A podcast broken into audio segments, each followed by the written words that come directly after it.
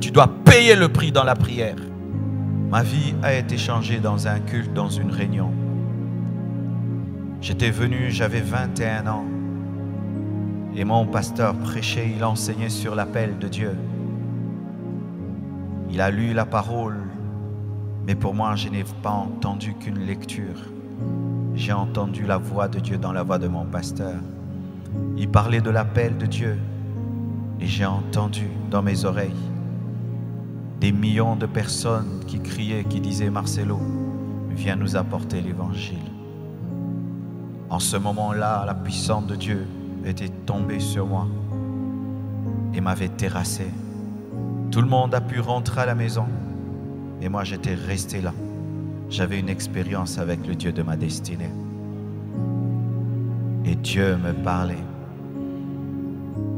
Après cette expérience, j'ai couru à la maison parce que je ne voulais pas répondre à l'appel de Dieu.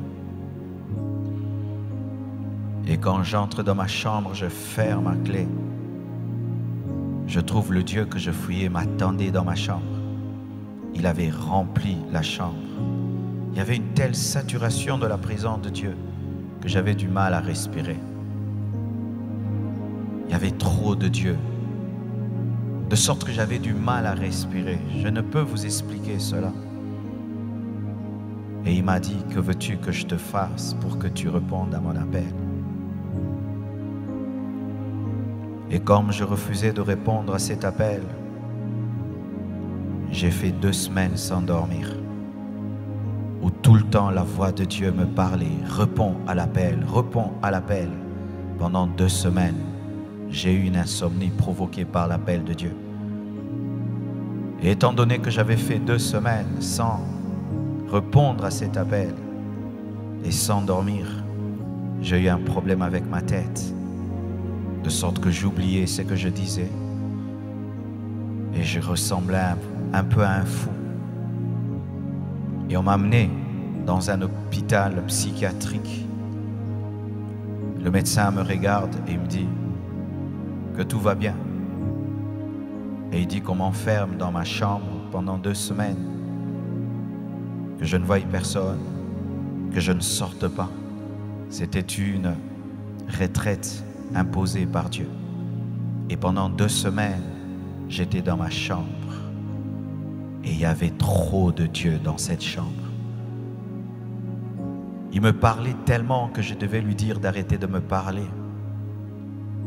Je devais prendre des cahiers, écrire vite et m'annoncer tout ce que je suis en train de vivre aujourd'hui, quand j'avais 21 ans me disait, tu iras dans le monde entier, tu prêcheras ma parole.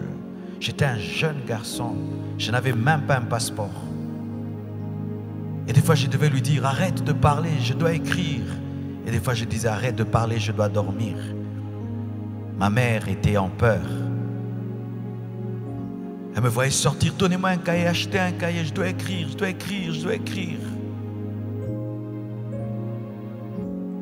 De sorte que si quelqu'un venait me voir, je pouvais dire en avance qui allait venir me voir? Et j'avais une chaise dans ma chambre. Si seulement tu t'assieds sur cette chaise, je te regarde, je te raconte ta vie. La présence de Dieu commençait à remplir la maison. Je n'avais plus besoin même de dormir avec une couverture, je sentais une couverture spirituelle sur moi. Je suis en train de vous raconter ce qu'un enfant, un jeune garçon de 21 ans, vivait dans le secret de sa chambre. Deux semaines après, je suis allé à l'église, j'étais chantre comme mes sœurs. Et on m'a donné le micro. Et je fermais mes yeux et je chantais. Je ne savais pas que pendant que je chantais, les gens ne faisaient que tomber. Quand j'ai ouvert les yeux, j'ai vu des gens par terre. C'est là que l'onction de Dieu a commencé à se mouvoir dans ma vie. Moi qui hier priais en regardant une montre, je ne savais plus m'arrêter dans la prière. Il fallait que je puisse me décoller. Les moments de prière étaient devenus des moments intenses, des moments d'intimité terribles.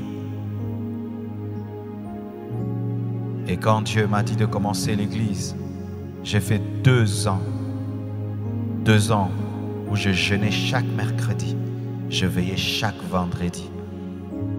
Et après, c'est comme si ça ne suffisait pas. J'avais maigri, j'avais atteint 45 kilos. C'était pas assez. Une soif me brûlait. Je devais connaître ce Dieu qui m'avait appelé. Je suis allé dans un jeûne de 11 jours où je ne prenais que de la bouillie. Le dernier jour de ce jeûne, un tonnerre a retenti et j'ai entendu une voix qui m'avait dit, aujourd'hui est né dans cette nation un grand serviteur de Dieu. Je suis sorti de cette retraite. Moi qui avant ne prêchais que 20 minutes et après je n'avais plus rien à dire. Quand j'ouvrais la Bible, je pouvais prêcher une heure, deux heures et je ne finissais plus. Une onction de la connaissance de la parole était venue dans ma vie, dans la retraite. Les choses de Dieu existent, mes frères. Dieu est capable de te communiquer un dépôt spirituel que l'homme ne peut expliquer. Et je suis sorti de cette retraite. Et j'ai continué à prier. Et j'ai continué à prier jusqu'à ce que Dieu, un jour, alors que je marchais, il m'a arrêté et il m'a dit, c'est assez, tu as assez prié. Commence l'église. J'ai dit, Dieu, je n'ai pas d'argent. Comment je vais faire pour commencer l'église? Il m'a dit, tu vas mettre une chair et tu vas parler. La première fois, c'était des enfants qui étaient devant moi. Il n'y avait même pas de tôle, ni des instruments. J'ai parlé sans instruments, sous le soleil, à des enfants. Et la puissance de Dieu est tombée sur eux. Quand la puissance de Dieu est tombée sur les enfants, les enfants sont rentrés en parlant langue, raconter à leur maman ce qui leur était arrivé. Les mamans sont venues vérifier. La puissance de Dieu les a touchés. Et les papas sont venus vérifier. Et la puissance de Dieu les a touchés. C'est comme ça que l'Église est née.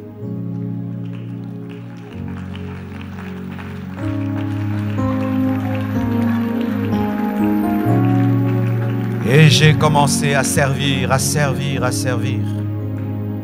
Mais à un certain niveau, j'avais senti que j'avais atteint une stagnation. Je ne sais pas si ça vous arrive des fois.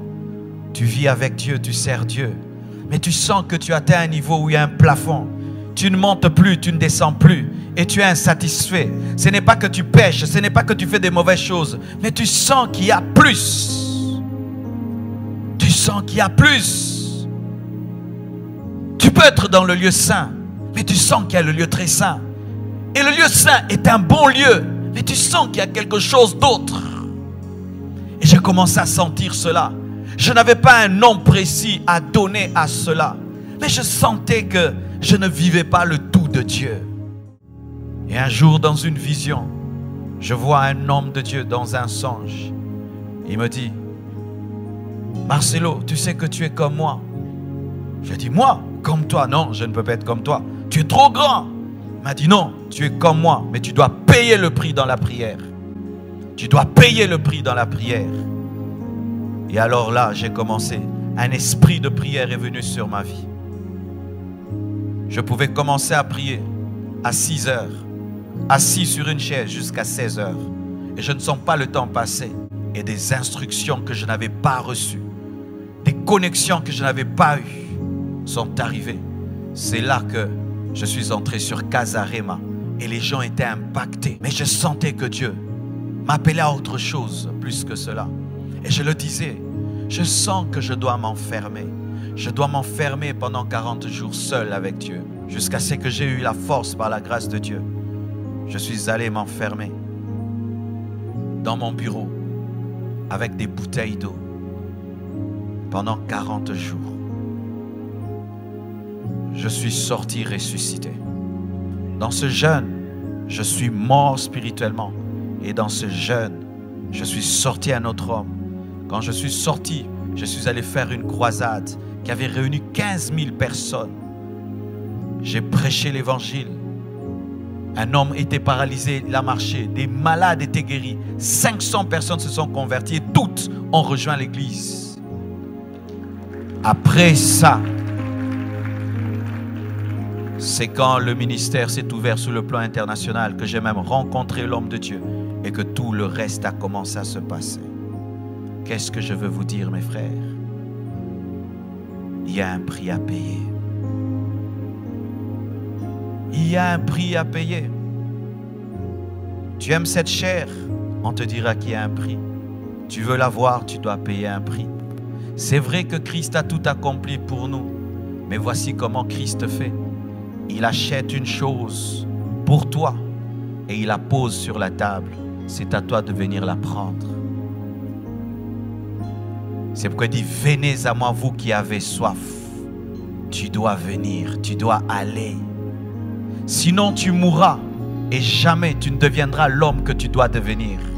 Je t'assure, le jour de ta mort, Dieu te présentera un autre toi-même que tu aurais pu être, mais que tu n'es jamais devenu parce que tu n'as pas payé le prix qu'il t'a demandé.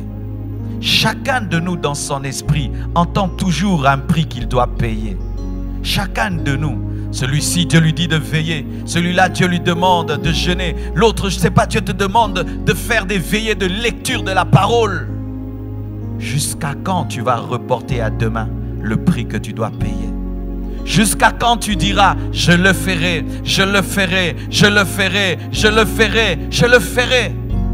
Tu risques de mourir et sans jamais devenir ce que Dieu a dit que tu seras.